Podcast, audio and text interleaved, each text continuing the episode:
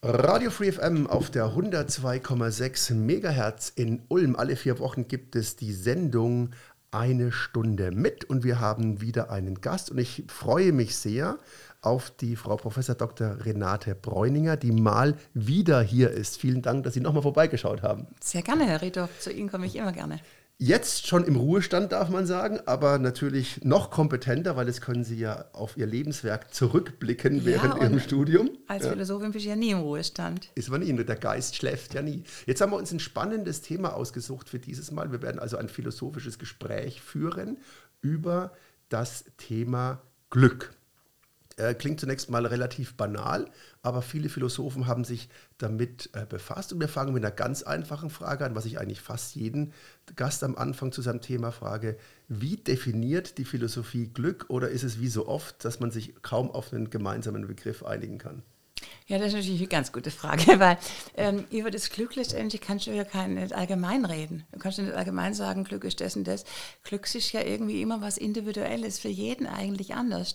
Glück hat unglaublich viele Facetten, verschiedene Gesichter. Äh, es ist so wie ein individueller Fingerabdruck. Für jeden ist es anders. Der eine findet sein Glück im Fallschirmspringen, im Autofahren, der andere im Essen. Äh, für jeden ist Glück was anderes. Äh, deswegen gibt es keine allgemeine Theorie des Glücks. Aber, und das ist wieder das Schöne der Philosophie, was wir hier natürlich von der Philosophie sagen wollen, ist ein, das längerfristige Glück, das Glück, was über den Tag hinaus dauert. Also nicht das schnelle Glück, sondern das längerfristige Glück. Und da ist es gut, dass das Glück immer mehr salonfähig in der Philosophie wird. Also zu meiner Zeit, wo ich studiert habe, ähm, gab es keine Vorlesung über Glück. Dann hat es ein bisschen angefangen und jetzt ist das Glück und die Glückstheorien, die Glücksphilosophien, jetzt ist eigentlich ein fester Bestandteil. Es ist sogar auch schon manchen Bundesländern äh, ein Studienfach, ein Fach im Grunde genommen. Also jetzt ist das Glück salonfähig geworden. Aber ich glaube, wo wir beide studiert haben, äh, Philosophie über das Glück, äh, wir reden schon über das Glück. Äh, das ist kein Thema gewesen. Es war so abseits. Und es ist gut, dass jetzt über das Glück reflektiert wird und dass mehr darüber gesprochen wird. Und meine These ist ja, wir sollten umso mehr darüber reden, denn wir können die Menschen zum Glück befähigen. Das werden wir jetzt sehen, ob wir das in der nächsten Stunde können. Jetzt haben ja. wir ein kleines Problem mit der deutschen Sprache, weil was Sie jetzt genannt haben, klang für mich jetzt eher nach Zufriedenheit oder Befriedigung.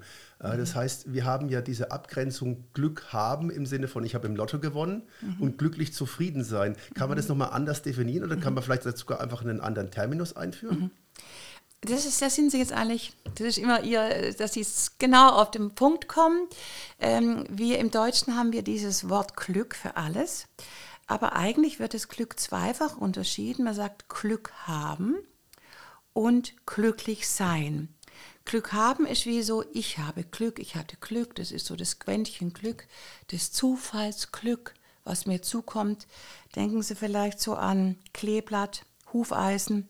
Ähm, oder äh, an, an den, das, das, das, der Engel mit verbundenen Augen, der uns Glück gibt, das Fullhorn, was uns Glück gibt. Also Glück haben. Jeder hat Glück und das ist ja das Schöne am Glück, dass jeder teilhaftig wird das Glück. Also die verbundenen Augen heißen ja, jeder wird auch mal Glück haben. Also jeder hat, äh, hat, äh, hat Glück und jeder kann Glück haben. Äh, dieses Zufallsglück, das nennt man das Fortuna-Glück. Und auf der anderen Seite ist natürlich das Glücklichsein. Und äh, das ist die glückliche Befindlichkeit, die Glücksinnerlichkeit, also der, der Zustand des Glücklichseins. Und das sind zwei verschiedene Dinge, die wir im Deutschen eigentlich wenig unterscheiden. Äh, andere Sprachen unterscheiden die, also wenn beim Griechischen denken, da sagen sie äh, Glück haben als Tüche, Schicksal oder auf der anderen Seite glücklich sein, Eudaimonia oder im ähm, Lateinisch nochmal Fortuna oder Beatitudo oder wenn Sie zum Beispiel ans Französische denken, da heißt es la chance, das Glück, la chance, also das Glück ist mir, ich hatte die Chance gehabt, oder es heißt le bonheur, das Glücklichsein, la félicité, la félicité. Oder auch im Englischen heißt, äh, lass mich überlegen, luck und dann heißt es happiness. Also Happiness ist das dauerhafte Glück, das Glücklichsein und Luck heißt nur das Zufallsglück. Also in allen Sprachen wird es unterschieden. Da haben wir zwei verschiedene, äh, also zwei verschiedene Worte, zwei verschiedene Wortstämme. Nur im Deutschen haben wir immer das Wort Glück. Und äh, deswegen redet man immer wieder so vom Einheitsglück. Und ist, man muss natürlich ganz stark in der Philosophie unterscheiden. Es kann ja sein, ich hatte Glück, aber ich war nie glücklich. Von ähm, ich glaube, von irgendwie einer ist überliefert, oder von Henry Miller wird, der hat mir gesagt, ähm, jetzt war ich zum ersten Mal glücklich in meinem Leben. Ich bin glücklich. Oder ich hatte Glück, aber ich war nie glücklich. Das sind verschiedene Sachen. Sie können Glück haben und Sie sind nicht glücklich. Und äh, deswegen muss man diese Sachen unterscheiden. Äh, und das ist die große Unterscheidung natürlich oft in der Antike und der Moderne. Wir, wir, wenn wir heute von Glück reden, reden wir immer von Zufallsglück. Ich hatte Glück. Ja gut, hoffentlich habe ich noch Glück und äh, das wird mir schon zufallen.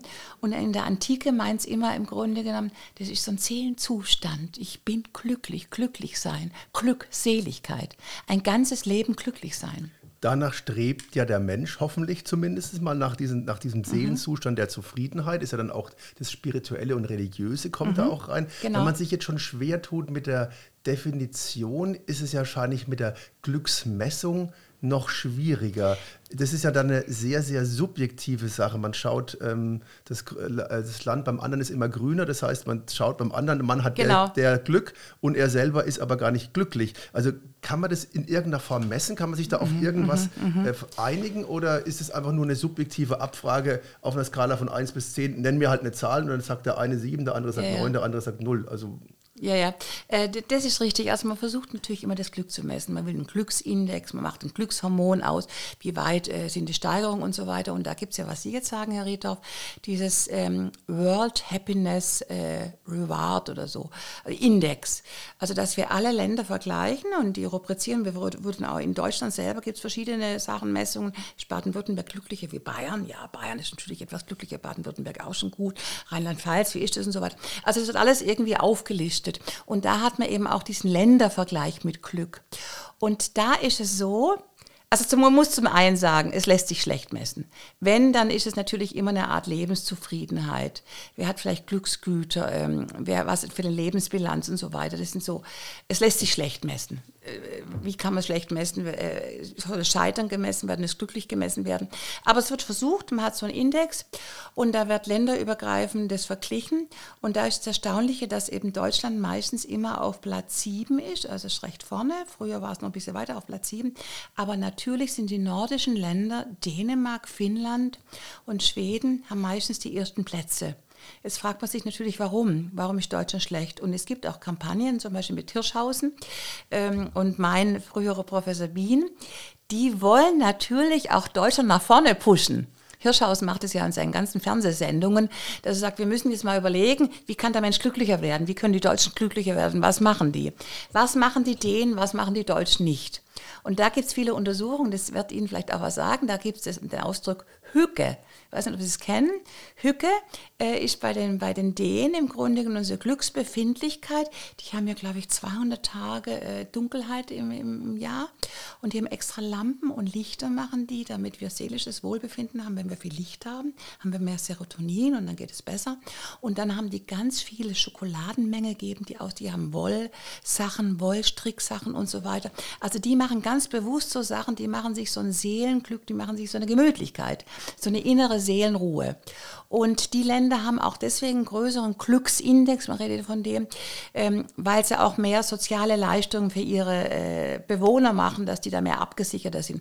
Aber das sind so Faktoren und die Deutschen sind da irgendwie zu wenig gemütlich. Also die müssten noch mehr irgendwie Ruhe finden, noch mehr auch, äh, man hat ja mehr jetzt mit diesen Glückslampen und mit diesen Lampen, wir, wir versuchen ja ganz viel auch mal mit Kerzen jetzt zu machen. Das sind so Faktoren, ähm, warum es in diesen Ländern besser ist. Und das ist dieses Hügelglück. Aber ist das schon solche kleinen äußeren, ich nenne es jetzt mal Spielereien, wie Licht, Häkelpullover und schön eingerichtete Wohnung, führt das schon zu einem dauerhaften Seelenglück? Äh, da hat ja dann Buddha umsonst jahrhundertelang geforscht, um, um ja. es voranzutreiben, um dieses Nirvana zu erreichen. Also es ist doch durchaus mehr dahinter, als jetzt sich gemütlich einzurichten. Ja, völlig richtig. Also zum, zum einen sind es natürlich schon auch die, die Umstände im Grunde, wenn ich immer nur in der Dunkelheit lebe, wenn ich es immer nur dunkel habe, äh, Länder, die viel Licht haben, sind einfach glücklicher, die leben einfach äh, unbeschwerter. Das sind so äußere Faktoren. Aber letztendlich ist natürlich schon diese, wenn wir jetzt von dem zweiten Glück reden, also nicht das Fortuna-Glück, sondern das Glücklichsein.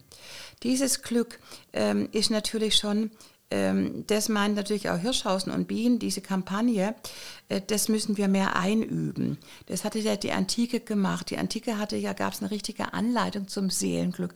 Das war ja eine, eine ähm, wir müssen uns einüben, glücklich zu sein. Nimm dir mehr Zeit, äh, spreche mit dir, meditiere. Das haben wir schon ja auch ein bisschen mehr. Finde deine Seelenbalance, finde dein Seelenglück. Wir haben ja immer mehr einen Bedarf auch nach so äh, Ratgebern, wie bin ich glücklich. Wir haben ja so, so ein Bedürfnis nach Crash-Ratgebern. Ich finde mein Glück, mein innerliches Glück, das heißt ja mein Seelenglück, meine Balance. Wie findest du die innere Balance? Und das äh, versuchen wir äh, ein bisschen auch zu lernen von der Antike, die immer wieder so sagte, bedenke Tag und Nacht, beschäftige dich nicht mit so viel Sachen, dass du so viel Besitz hast. Schau auf das Wesentliche, was wichtig ist. Also, dass wir versuchen, auch so eine Anleitung zum Glücklichsein zu geben, das findet ja eigentlich schon statt. Da muss man natürlich nur aufpassen, dass es kein Zwang zum Glücklichsein wird. Gell? Ich kann nicht jeden Moment und überall glücklich sein. Äh, und unsere, äh, unser ganzes äh, Erziehung ist darauf angelegt, schnelle Erfolge zu haben, schnelle Resultate zu haben, schnelle Leistungen zu haben und so weiter, schnell orientiert zu sein. Die ganze Erziehung ist eigentlich so eine Anleitung zum Unglücklichsein. Gibt es dann eigentlich diesen dauerhaften Zustand des Glücks gar nicht? Ist es dann nur eine Utopie? Ähm, das ist, äh, das ist der, die, die Frage ist sehr gut. Das ist genau, was mit dieser Unterscheidung zu tun haben, dieses Glück haben, ich habe Glück. Ähm, das ist immer so ein Momentglück, was wir ganz, ganz stark wollen. Unsere Zeit, also die, die Moderne, ist, glaube ich, hat so ein Empfindungsglück. Sie möchte eigentlich in jedem Moment so ein ekstatisches Glück haben, eine Intensität des Glücks. Also ähm, der, der schon fast übertrieben ist. Ich will wenn und hier dann das ganze Glück. Ich gebe mir jetzt, ich will hier glücklich sein, heute Abend, hier und jetzt. Und, und, und im Augenblick glücklich sein. Das ist ganz, ganz wichtig, dieses Augenblicksglück. Das ist dieses Augenblicksglück. Ähm, und dem gegenüber steht natürlich, äh, das Augenblicksglück ist gar nicht so wichtig. Äh, ich versuche jeden Moment irgendwas für meine innere Seelenruhe zu tun und versuche an der zu arbeiten und die zu kultivieren. Und dann habe ich irgendwie dauerhaftes Seelenglück und dann bin ich gar nicht abhängig von diesen episodischen, augenblickshaften, ekstatischen Zuständen. Und das war bei der Antike so im Grunde. Es geht um die Seelenruhe, die Ataraxia, die Ausgeglichenheit des Lebens, die Balance des Lebens. Dann kann ich dauerhaft glücklich sein. Und am Ende des Lebens schaue ich auf mein Glück zurück, was ein glückliches, erfülltes, ein gut geartetes, von ähm, glücksbereitetes Leben ist und bin unabhängig von diesen Sachen. Wir selber gucken natürlich oft noch zu sehr auf dieses episodische Glückserleben. Wir wollen eine Intensivierung haben. Hat sich jetzt da was geändert seit der Antike? Ich habe so über den Diogenes vor mir, das ist ja immer so als exemplarisches Bild, der braucht nichts außer äh, die Sonne, die scheint. Ansonsten lebt er glücklich in seinem Fass. Ja. Ist natürlich jetzt für viele in der heutigen Realität ein bisschen schwierig. Aber ist das so ein Ideal, nach dem man streben kann? Oder hat es die Philosophie jetzt schon überarbeitet in, in den Laufe der Jahrhunderten? Ja, also ich glaube, ähm, wenn, wenn wir jetzt so auf die Glückstheorie ein bisschen schauen, dass wir uns immer mehr jetzt wieder annähern, ein bisschen mehr, dass wir die antiken Glückstheorien auch mehr äh, also wieder aufarbeiten. Zeitweise, äh, wir sehen ja irgendwie, wir leben so ein bisschen in Pathologien des, äh, des, des Glücks. durch diese Erlebnissteigerung äh, leiden wir ja sehr unter Burnout. Äh, wir, wir leiden unter Suchtverhalten. Wenn einer jeden Moment Glück will, im nächsten Moment wieder, das geht nicht. Und dadurch haben wir so, ich nenne es immer so die Pathologien des Glücks. Und wir, wir kämpfen jetzt so ein bisschen dagegen. Auch zum Beispiel, wenn Sie ganz mit der Umweltzerstörung mit anschauen, wir sehen ja, wohin dieses Glückserleben und Glückserfüllung in jedem Moment geführt hat. Wir müssen umdenken. Und das passiert jetzt schon ein bisschen. Ich glaube, die nächste, also unsere nächste Generation, die achtet ja schon ein bisschen, äh, die fragt sich, was brauche ich wirklich? Brauche ich das wirklich alles? Brauche ich dieses verstärkte Konsum, dass ich nur im Konsum mein Glück finde? Brauche ich die zehnte Jacke auch noch? Und wenn, dann will ich die, dass die aus gut produzierten Sachen ist. Also die junge Generation, wir wohl auch schon, ich denke schon, wir denken mehr um. Oder wenn Sie zum Beispiel schauen, unsere Generation war ja irgendwie in jedem Moment äh, Glückserfüllung im Beruf sage mir, wer du bist und was du für einen Beruf hast. Ich sage dir, wer du bist und dann, dann ist das dein Glück im Beruf. Wenn du das gut hinkriegst, das Statussymbole, ähm, Karriere, Familie, äh, das war, war, war eine Zeit lang doch die großen Sachen. Mein Haus, mein Auto, mein Boot, mein Grundstück, das sind die Glückssachen. Und jetzt, glaube ich, ist ein bisschen ein Umdenken, dass wir uns überlegen, Work-Life-Balance, unsere Studenten äh, oder auch meine Kinder. Äh, Erfüllung nicht mehr unbedingt im Beruf, sondern ich will auch äh, das Glück in der Familie finden und äh, für mich schauen. Und was soll ich mich für eine Firma aufopfern und da 24 Stunden am Tag sagen? Nee, mir ist es genauso wichtig, auch meine, meine Familie zu haben. Und da diese Generation Z, die ist ja auch nicht mal Loyalität um jeden Preis für die Firma, sondern ich gucke, was mir gut tut. Und wenn mir das zu viel ist, kündige ich, dann gehe ich woanders hin. Ich muss die Balance schaffen. Also ich glaube, das ist ein ganz großes Umdenken und da werden diese Glückstheorien, auch diese Bescheidenheit in einfachen, angefertigten Dingen selber machen, als Käse üben, aber nicht als Verzicht im Grunde genommen, sondern dass wir irgendwie die Balance wieder hinkriegen. Ich glaube, da findet ein Umdenken statt. Und da kommen wir wieder ein bisschen mehr zur Antike, zu diesen antiken äh, Glückslehren und Glückstheorien. Das Streben nach Glück ist ja dann letzten Endes gefährlich. Ich denke da jetzt mal Hegel oder Rousseau haben das ja gesagt, dieses Gleichgewicht zwischen Wollen und Können muss ich halten. Und in dem Moment, wo ich nach dem Glück strebe, sitze ich ja schon drin, weil wenn ich es nicht erreiche, habe ich eine Unzufriedenheit. Sollten wir dann eigentlich aufhören, nach Glück zu streben und das Glück kommt ganz glücklich vorbei? Das ist natürlich die, die entscheidende These vom Glück. Ähm, Im Grunde genommen haschen wir ja immer nach dem Glück ähm, es ist so eine Gier nach dem Glück. Wir wollen einfach glücklich sein, um jeden Preis glücklich sein. Und, und jeder findet da sein Glück, was er hat. Und, und eigentlich die Kernthese äh, ist ja vielleicht, äh, glücklich sein bin ich ja dann, wenn ich irgendwas Befriedigendes tue, wenn ich meine Stärken, meine Fähigkeiten auslote, wenn ich vielleicht an denen arbeite, wenn ich die verbessere, intensiviere. Ähm, und wenn ich das irgendwie hinkriege, dann äh, dann ist vielleicht mal eher glücklich. Also ich habe so drei, vielleicht so drei Sachen, äh, was ich denke, was fürs Glück wichtig ist. Aber vielleicht, um noch schon Ihre Sache zu, zu beantworten zuerst. Glück, Glück ist wahrscheinlich dann, wenn man es nicht bewusst anstrebt. Du kannst dich nicht hinsetzen und sagen, äh, heute bin ich jetzt mal glücklich, ich bin jetzt um äh, 11 Uhr oder wo, wie viel Uhr es ist, jetzt bin ich glücklich. Oder ich bin heute Abend um 20 Uhr glücklich. Glück ist nicht, das ist nicht wie auf der Autobahn, äh, ne-, Next Exit Glück, das gibt es nicht. Sie können ja nicht ausfahren in 100 Meter Glück. Ähm, Glück können Sie nicht willentlich erreichen. Glück ist was, was sich einstellt, was ein Nebenprodukt ist und meistens im Tun. Sie machen irgendwas, sie, haben, sie sind mit sich in Stimmigkeit und Übereinstimmigkeit, sie sind mit sich irgendwie übereinstimmig, sie machen was und dann sind sie glücklich. Also Glück ist eigentlich, und das ist so meine Glücksthese, immer ein Nebenprodukt des Lebens und es ist nie direkt äh, anfahrbar, sondern es stellt sich ein. Und wenn dann dieses Glück kommt, dann ist es ein Geschenk. Und das ist jetzt das Zweite, was ich sagen wollte. Ähm, ich glaube, es gibt glücklich sein, ich, also ich würde sagen drei Faktoren, was wichtig ist. Äh, das eine ist, es gibt Glücksgüter, die sind einfach wichtig und das ist nicht der Konsum. Es gibt Glücksgüter vielleicht, ähm, dir begegnet eine große Liebe, ähm, du hast vielleicht ein gutes Examen oder ähm, du hast einen schönen Sonntag, das sind diese Glücksgüter, sind wichtig. Und dann das andere ist vielleicht, ähm, dass du einen Bezug zur Welt hast. So hast du irgendwie so ein ja, resonierst mit der Welt, hast eine Resonanz mit der Welt, gehst auf die, auf die Welt zu. Und das dritte ist vielleicht, du musst tätig sein. Nur da sitzt nichts machen und sagen, das Glück kommt dann schon und morgen wird es dann kommen, sondern du musst immer tätig sein, du musst die angemessene Tätigkeit finden, dann stellt sich das Glück auch ein. Wenn es ein Nebenprodukt ist, dann ist es ja auch nicht reproduzierbar. Das heißt, es gibt ja auch keine Anleitungen, weil wenn ich jetzt sage, da war ich glücklich, das und das waren die Umstände, ist es ja nie mehr so reproduzierbar, genau. weil ja so viele Faktoren eine Rolle spielen. Das bedeutet, man sitzt da ja auch in der Falle, wenn man denkt, diese und jene Sachen machen mich glücklich, weil die ja nur in Zusammenarbeit mit vielen anderen gewirkt haben. Also reproduzierbar ist es nicht. Nee, das ist es eben. Und äh, das, äh, du denkst halt immer, ach, ich muss doch glücklich sein, jetzt passt doch alles. Jetzt bin ich hier am Meer, äh, der, äh, jetzt kann ich mich entspannen, jetzt habe ich Sandburgen, jetzt habe ich alles Mögliche, ich habe das tolle Essen und so weiter und jetzt muss ich glücklich sein. Und die meisten Menschen, dann stellt sich das Glück eben nicht ein. Äh, das ist eben nicht abrufbar auf Kommando. Du musst einfach immer irgendwas tun. Glück stellt sich auch im Leben, im Leben ein, während dem Tun. Und wenn du eine selbstbestimmte Tätigkeit machst, wenn du irgendwas machst, was deinen Fähigkeiten entspricht. Deswegen ist vielleicht Glück, das haben der, hat Aristoteles ja gesagt, die Übereinstimmung mit dir selber. Du stimmst in dem Moment mit dir selber überein, du bist eins mit dir. Und du bist diese Einheit und dann ist dieser Zustand glücklich sein. Glück. Das heißt, es ist für jeden auch individuell anders. Der Diogenes mhm. mag in der Tonne leben mit keinen Sachen, der genau. andere wohnt im Palast und feiert Partys. Ja. Äh, man kann also dann nicht eine Anweisung geben für alle. Jeder muss seinen eigenen Weg suchen, was es wieder anstrengend macht was ja für viele dann das Problem ist. Das heißt, um zum Glück zu kommen, durch die Enge zum Erhabenen, muss ich erstmal ähm, muss ich erstmal leiden. Ja, und, und deswegen können wir natürlich keine allgemeine Theorie des Glücks geben, weil es halt immer ein individueller äh, Sachverhalt ist.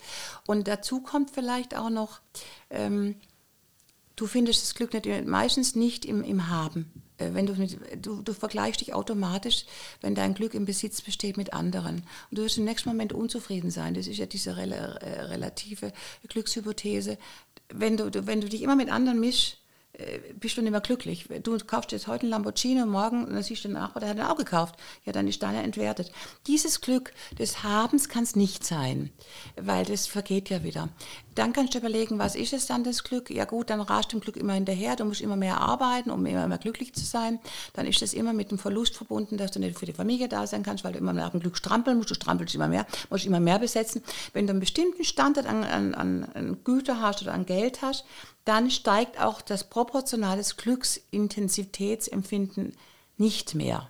Da gibt es so bestimmte Untersuchungen, Korrelation Einkaufen und Glück.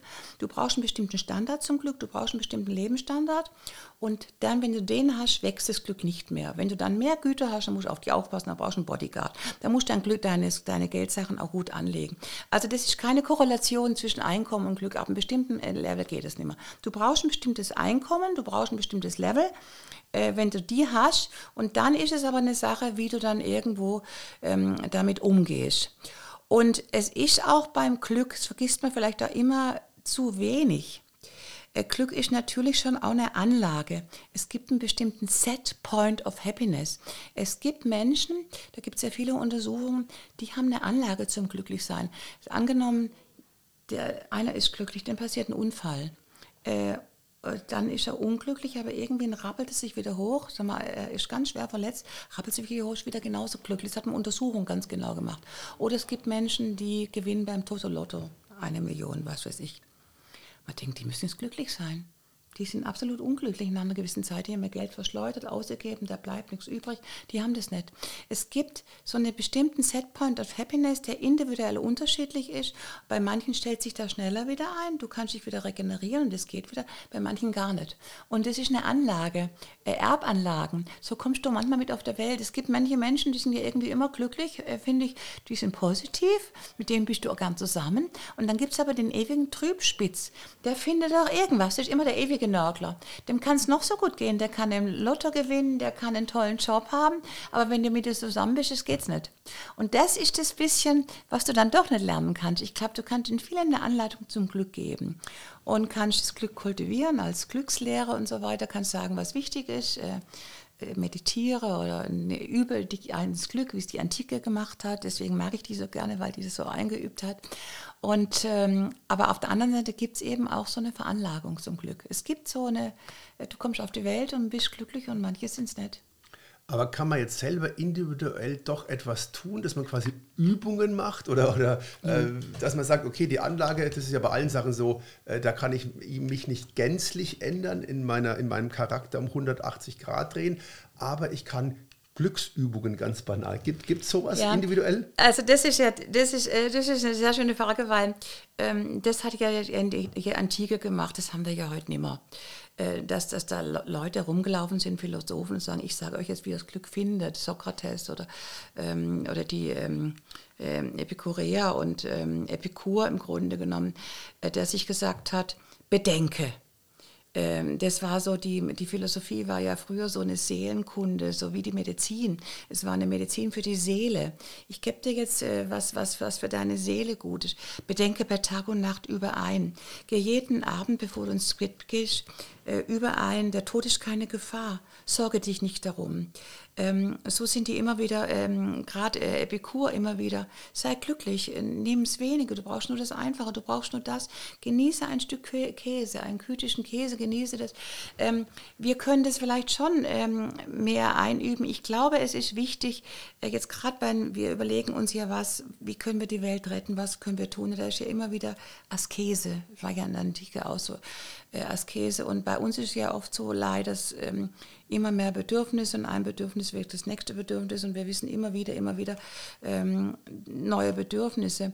Und da ist es vielleicht, sich einzuüben, lebe vielleicht mehr im Augenblick, äh, sorge dich nicht, was vorher war. Wir leben natürlich auch sehr stark jeden Tag mit der To-Do-Liste. Was bleibt morgen noch übrig? Ich muss das noch tun, ich muss das noch tun.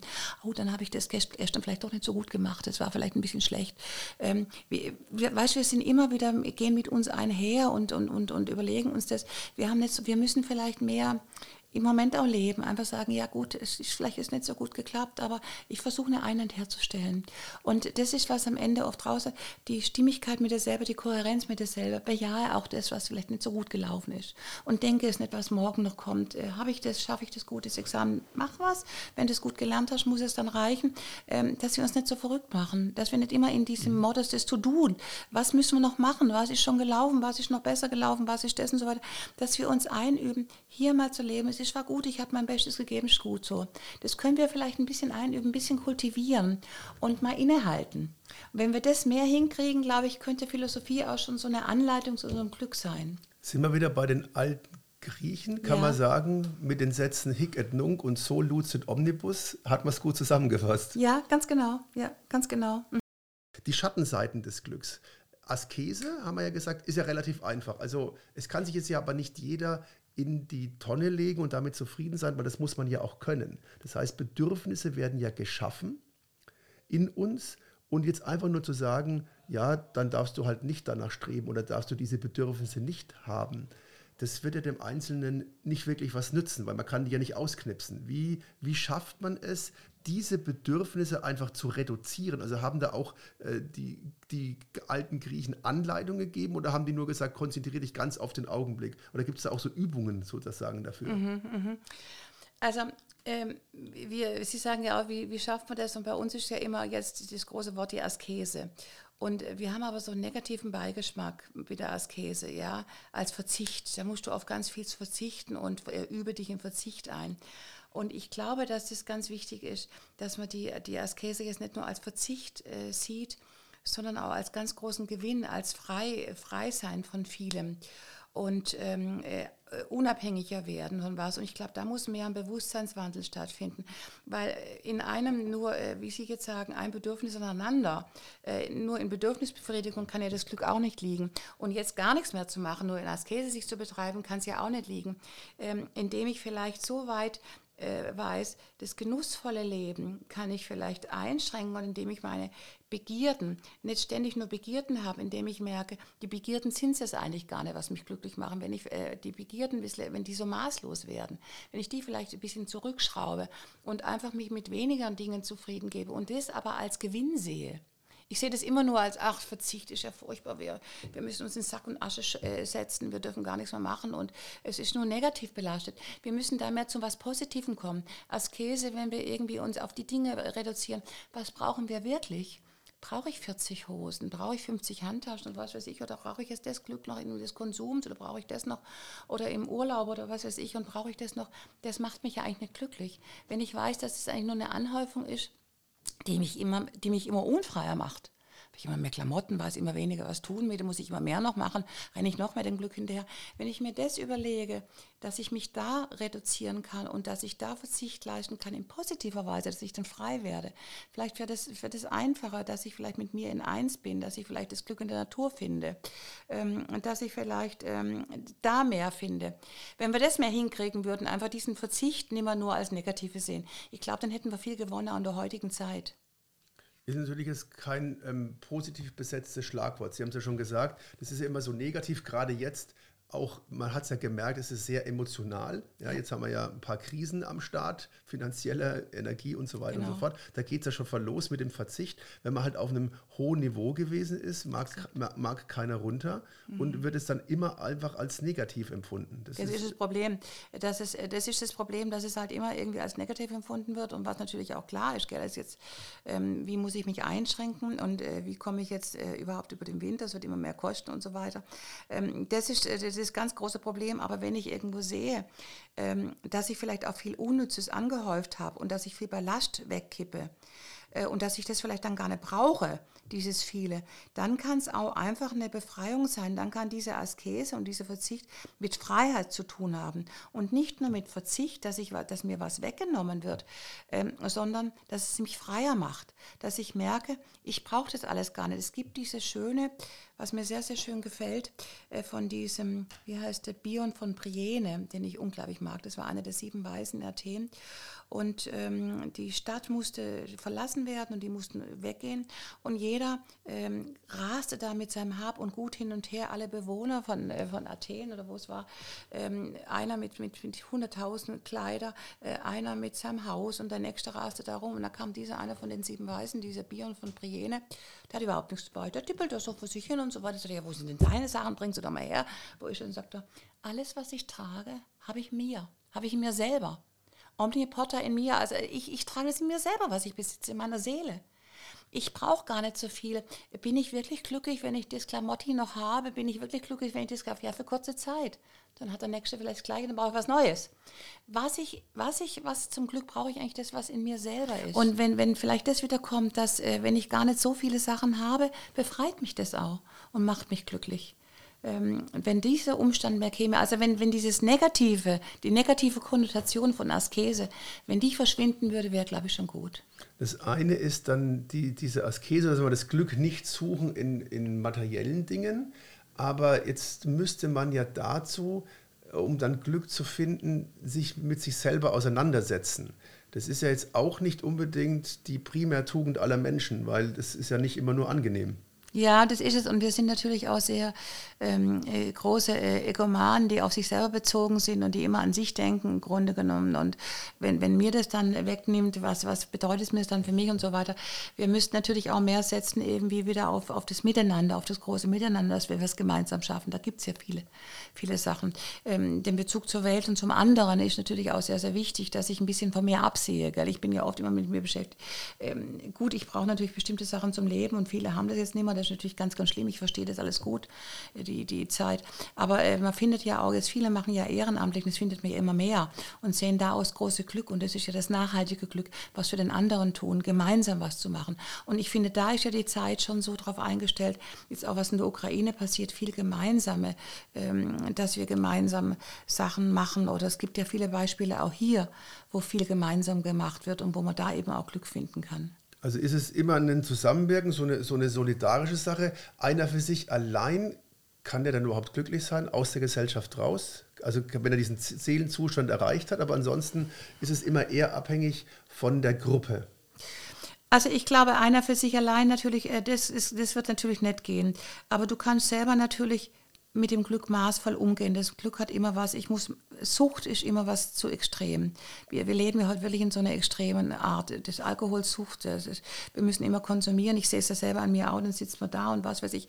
Äh, wir brauchen einen, um, einen maßvollen Umgang. Wir brauchen auch einen maßvollen Umgang mit dem Begierden. Das ist ganz, ganz wichtig, dass wir das selber in uns selber austarieren. Jeder muss selber gucken, wie er ein maßvolles Verhalten findet zu sich selber. Und dann ist eben immer Glück, Glück auch äh, in der Beziehung mit anderen, in der Beziehung mit der Welt.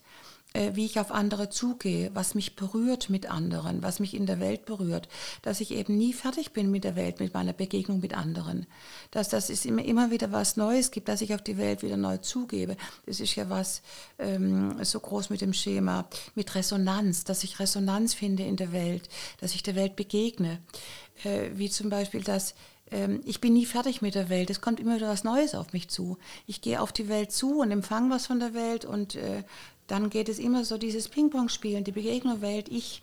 Wenn, wenn, wenn die in sinnvoller Weise äh, läuft, dann äh, können wir immer wieder was Neues in der Welt äh, sehen und empfinden.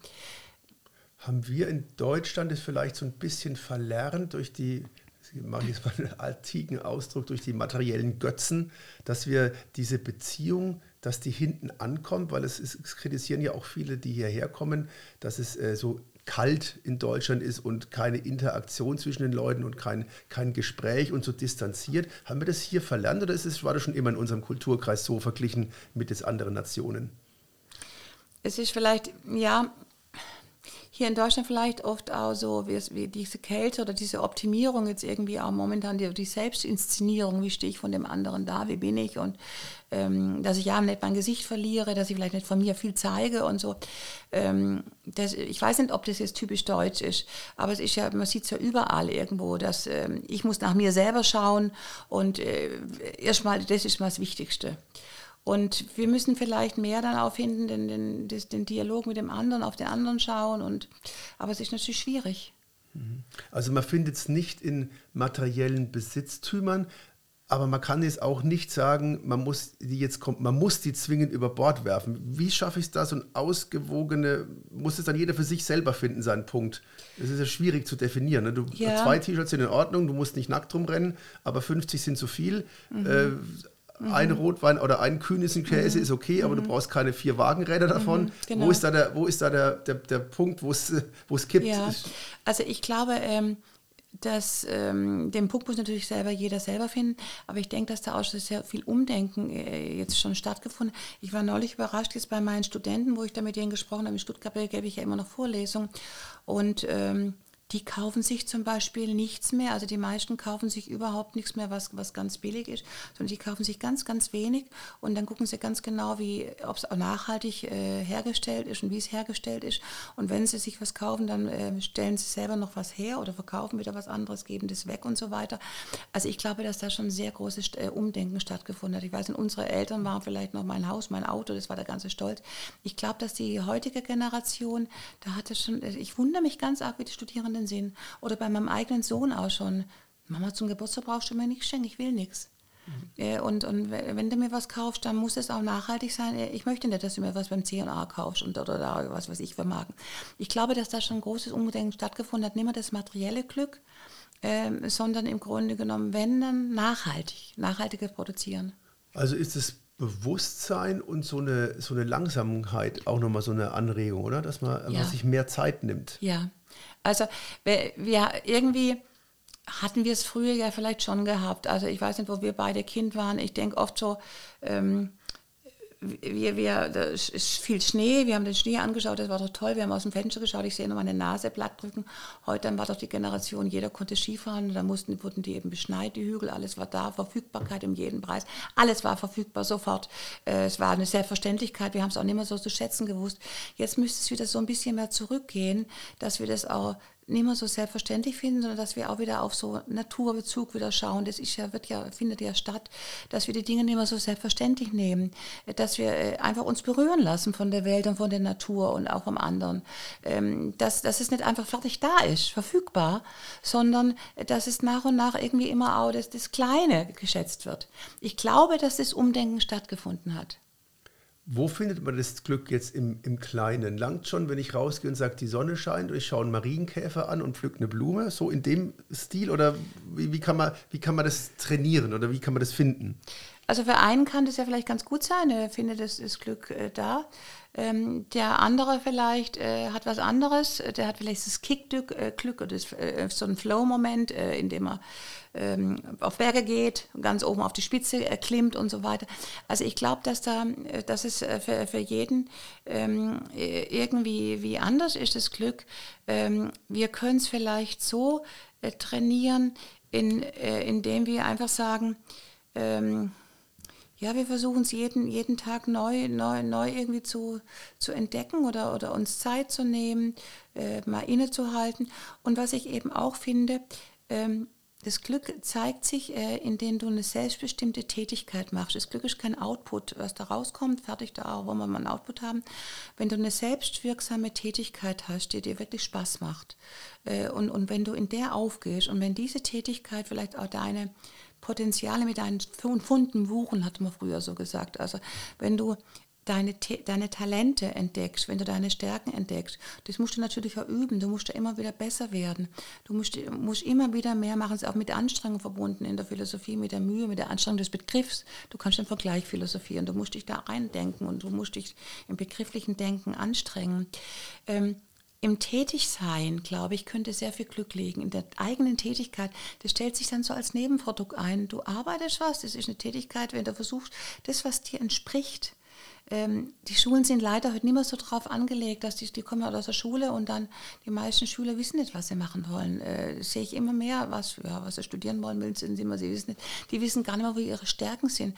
Wenn du mehr erkennst, was deine Stärken sind oder was deine Schwächen sind und wenn du deine Stärken forderst und wenn du da immer so ein bisschen tätig bist und das immer wieder, auch wenn es mit Anstrengung verbunden ist, machst, dann stellt sich das Glück ein. Selbstbestimmtes Tun.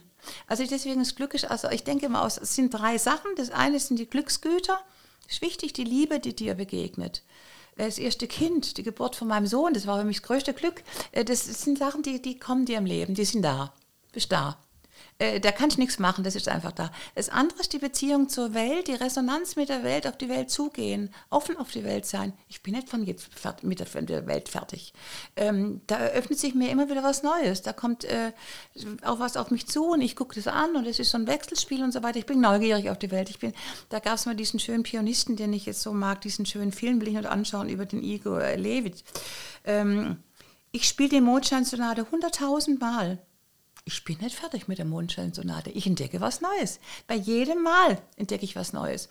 Immer wieder mit meinem Bezug zur Welt was Neues entdecken. Und das Dritte ist, das halte ich für ganz entscheidend, hab eine selbstwirksame Tätigkeit, die dir selber Spaß macht, die dir selber Glück macht, die dich erfüllt.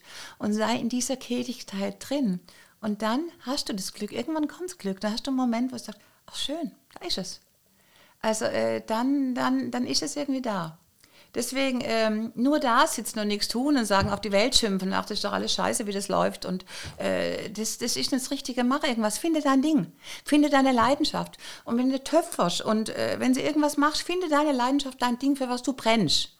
Und wenn du das findest und da tätig bist, dann hast du das Glück. Es ist in jedem Moment da, aber irgendwas stellt sich ein. Aber dann ist es ja relativ einfach, weil es ist für jeden unterschiedlich. Man kann es nicht sagen, du musst Fußball spielen, du musst Musik machen, du musst Bücher lesen, du musst reisen. Ähm, da, man kann sich inspirieren lassen, aber man muss letztendlich auf sich selber hören und jeder muss seinen eigenen Weg finden, wie es eben im Leben halt so ist. Das ist ja ganz banal. Ja, ja ganz genau. Ganz genau, das ist das Entscheidende. Deswegen kann es keine allgemeine Theorie geben. Ähm, das ist es, finde dein Ding. Äh, guck, was dich interessiert, was dich spannend macht, was dich mit dem verbindet. Und dann ist natürlich das andere noch dann irgendwie was, wenn man das natürlich, hat man vielleicht als junger Mensch nicht, sondern wenn man älter ist, ähm, sei auch mit deinem Leben stimmig und äh, versöhn dich mit deiner eigenen Biografie. Du siehst ja Leute, ich beobachte oft Leute, ich bin, so, ich bin auch so interessiert an Biografien und Schicksalen von Menschen. Ich finde es total spannend, was die so hatten und wenn du dich so siehst und wenn du ältere Leute erlebst, was die so erzählen. Ähm, versöhne dich mit deiner Biografie. Ähm, das ist ja, wenn wir sind beim Nietzsche, da waren wir so oft. Nietzsche hat ja immer gesagt, ähm, wenn es äh, manche Sachen im Leben musst du vergessen können. Vergesse, schreib dein Leben um. Das Wichtigste ist diese Einheit mit dir selber, diese, diese Kohärenz mit deiner Lebensgeschichte. Sei kohärent mit deinem Leben, bejahe das, was früher war. Sag, ja, das ist okay so. Das lief gut, manches lief vielleicht schief. Und da habe ich auch schwere Schicksalsschläge gehabt, aber es ist okay. Ich bin stimmig mit dem Leben, ich bin einverstanden. Bejahe dein Leben. Das ist ganz wichtig, wenn du immer nur schaust, das war scheiße und das lief nicht und das ist ja eine Unverschämtheit. Und da sagt der Nietzsche, der Glückliche ist der, da geht ja Nietzsche so weit, wo wir schon mal gesprochen haben, da geht vielleicht Nietzsche zu weit.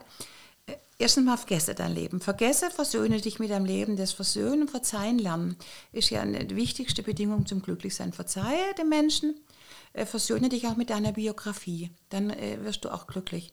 Wenn du, und da sagt der Nietzsche, Schreibe dein Leben um, dann sagst du einfach, das Leben war anders. Das ist dein Schicksal anders gewesen, dann erfindest du eine Biografie für dich. Schreibe deine Biografie um, wenn es dich glücklich macht, erfindest du eine Biografie. Das geht natürlich sehr weit, gell? aber das ist die Tendenz. Versöhne dich mit deinem Leben, hab eine Stimmigkeit mit deinem Leben.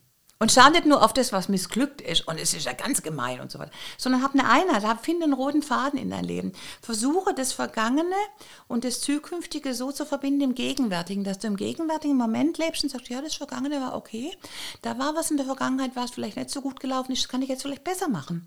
Das mache ich dann künftig, wandle ich das um. bring das irgendwie in Eingang, in Einheit. Vergangenheit und zukünftig sind in der Gegenwart. Das ist ja, was Nietzsche aussagt. Das ist das Gegenwartsglück.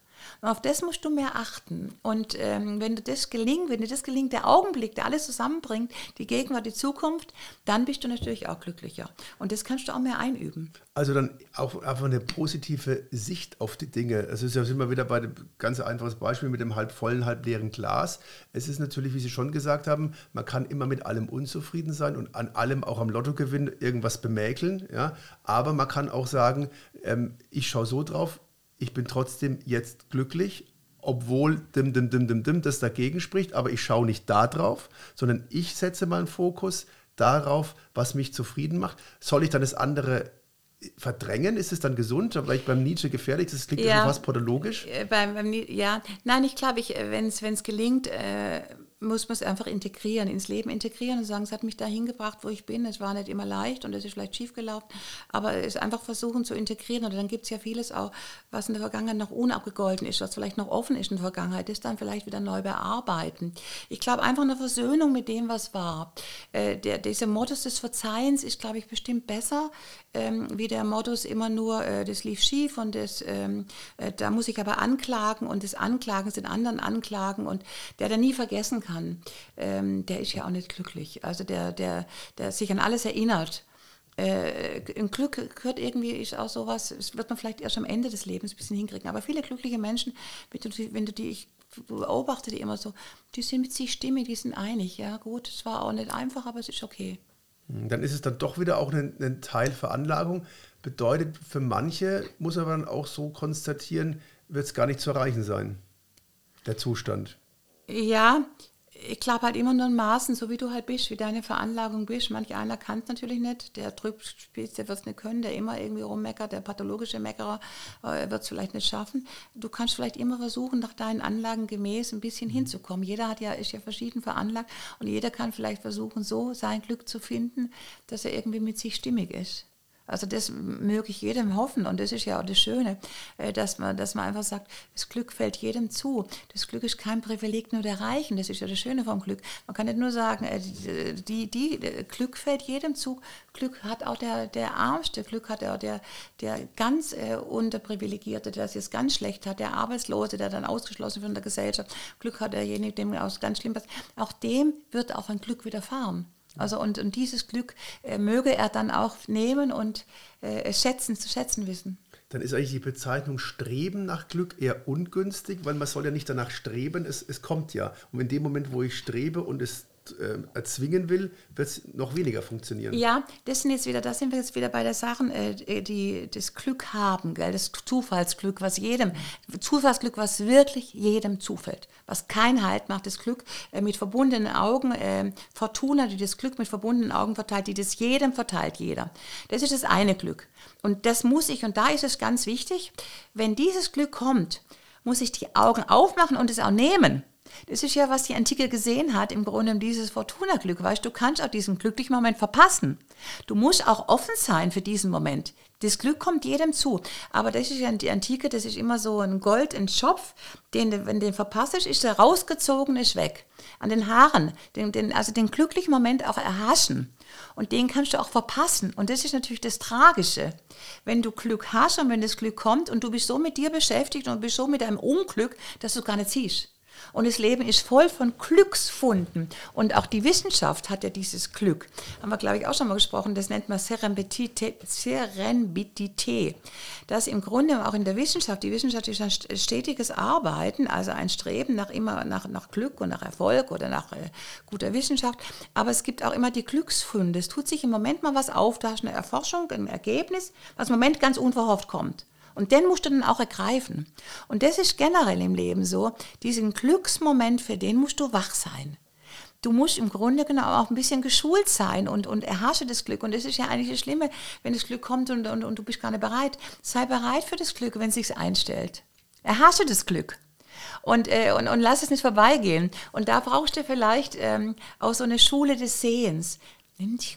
Geh aufs Leben zu, sei offen, sei offen im Leben und sei bereit. Und derjenige, der halt oft unglücklich ist und der denkt, das Leben meint eh so schlecht mit mir, es ist eine totale Scheiße, ich lebe in einer schlechten Wohnung und ich bin das und was weiß ich, und die Liebe hat mich verlassen und so, der ist natürlich auch, der, der hat nicht mehr die Offenheit. Und diese Offenheit ist ganz wichtig, weil jedem, das Glück ist kein Privileg nur von wenigen, jeder hat dieses Glück. Du musst es aber erhaschen. Also muss man eigentlich nur die Augen offen halten, ist, aber es sagt sich natürlich relativ einfach, ja, weil ähm, jetzt sind wir schon wieder beim Platon mit dem Höhlengleichnis, was man wirklich dann sieht. Also, aber man kann es trainieren, dass ja. man sagt, ich achte auf diese Sachen bewusst und nehme die dann auch als Glück wahr, weil das etwas ist, was mich persönlich in dem Moment berührt. Ja, genau. Und, äh, und da verbindet sich wieder diese beiden äh, Sachen mit, äh, du kannst es auch, du kannst dich auch schulen. Du musst dich ein bisschen, die, die, die Schule des Sehens, die Offenheit des Blicks, äh, öffne deinen Blick und komm nicht eng in dir rein und sei mit deinen Sachen nur beschäftigt, der Nerd, der ständig sein Zeug da reproduziert, sondern öffne den Blick, das ist natürlich das Höhengleichen, diese Perversion, die Pervertier, der, der, der Blick sich ändern, der Blick soll sich ändern. Der in der Höhle sitzt, der schaut nur auf die Schatten, die sich da zeigen und der, der aus der Höhle rauskommt, der ändert den Blick. Und wenn er den Blick ändert, die Perigogie, wenn er den Blick ändert, guckt er raus und dann sieht er, ach, da gibt es ja die Sonne und dann ist es ja. Und die Blickänderung, die macht ja dann den, dass er die Höhle verlässt und dass er dann zum Himmel kommt kommt und dass er dann zum, zum eigentlichen Seelenglück kommt. Es ist manchmal eine Blickänderung. Mhm. Und ähm, das, den, der, der eine, der Philosoph hat es ja kapiert, dann sagt es den anderen, der geht dann runter, muss die befreien und der wird erst totgeschlagen, die glauben das nicht. Aber das ist oft die Blickänderung und die musst du ein bisschen schulen. Und es ist natürlich schwierig, wenn ich sehr viele Jahre den Blick in die falsche Richtung das gelegt habe und dann kommt einer, dann ist es natürlich relativ schwierig. Wenn ich 50 Jahre falsch schaue, dann ist es eher unwahrscheinlich, dass ich jetzt so eine komplette ähm, Änderung hinkriege, aber man sollte es zumindest versuchen. Ja, also man sollte es auf jeden Fall versuchen, weil, weil das Glück zeigt sich jedem. Und, äh, und, und, und wenn du bereit bist dafür und was tust, oder dieses andere Glück, mach dich unabhängig von, von dem Konsumglück und, und tu was für dein Glück und versuch innerlich ausgeglichen zu sein. Ich denke, es ist nie zu spät. Man kann es immer wieder versuchen rauszukommen und deswegen und dann vielleicht auch schon äh, derjenige, der vielleicht sich ganz benachteiligt wird, ganz schlimm, dann vielleicht das Glück schon erhaschen, den, den Marienkäfer sehen oder irgendwas sehen. Aber äh, der, der in seinem Glück versinkt, kann das natürlich nicht sehen. Äh, da ist immer die Frage, wie kommt der raus? Das ist ja, was die Philosophie Jahrzehnte überlegt hat und immer überlegt hat, wie kommt der raus, der in der Höhle sitzt, wie öffnet er sich? Der, der kein Bedürfnis nach Glück hat, der, der das gar nicht mehr sehen kann, wie kommt der raus? Mhm. Sind wir wieder am Anfang. Es ist eine sehr, sehr individuelle Sache. Es gibt, die Philosophie kann so ein paar Beispiele geben, aber jeder muss seinen eigenen Weg finden. Aber diese generelle Idee, dass man, dass es Glück da ist. Man muss in Anführungszeichen nur zugreifen oder die Augen aufmachen. Das kann man doch schon mal sich schon mal schön mitnehmen und äh, dass man sich auch ein bisschen schulen kann, wo ich das Glück alles finden kann. Dann haben wir hoffentlich alle in Zukunft sehr viel mehr Glück und Zufriedenheit. Und damit sind wir schon am Ende und haben das sozusagen das Schlusswort schon gesprochen. Ich bedanke mich sehr bei meinem heutigen Gast von der Universität Ulm, oder sind Sie ja gar nicht mehr, Sie sind jetzt ja nicht mehr in Ulm. Genau, ich bin ich ja seit Mai jetzt ja, im Ruhestand, richtig. genau, und, aber ich bin noch äh, APL-Professorin an der Uni Stuttgart und halt da noch Vorlesungen, okay. was mir großen Spaß macht. Die Frau Rena, Professor Dr. Renate Bräuninger ist heute zu Gast bei uns gewesen. Vielen herzlichen Dank, dass Sie da gewesen sind. Sehr, sehr gerne, Herr Redo, hat mir großen Spaß mit Ihnen gemacht. Dankeschön. Free FM.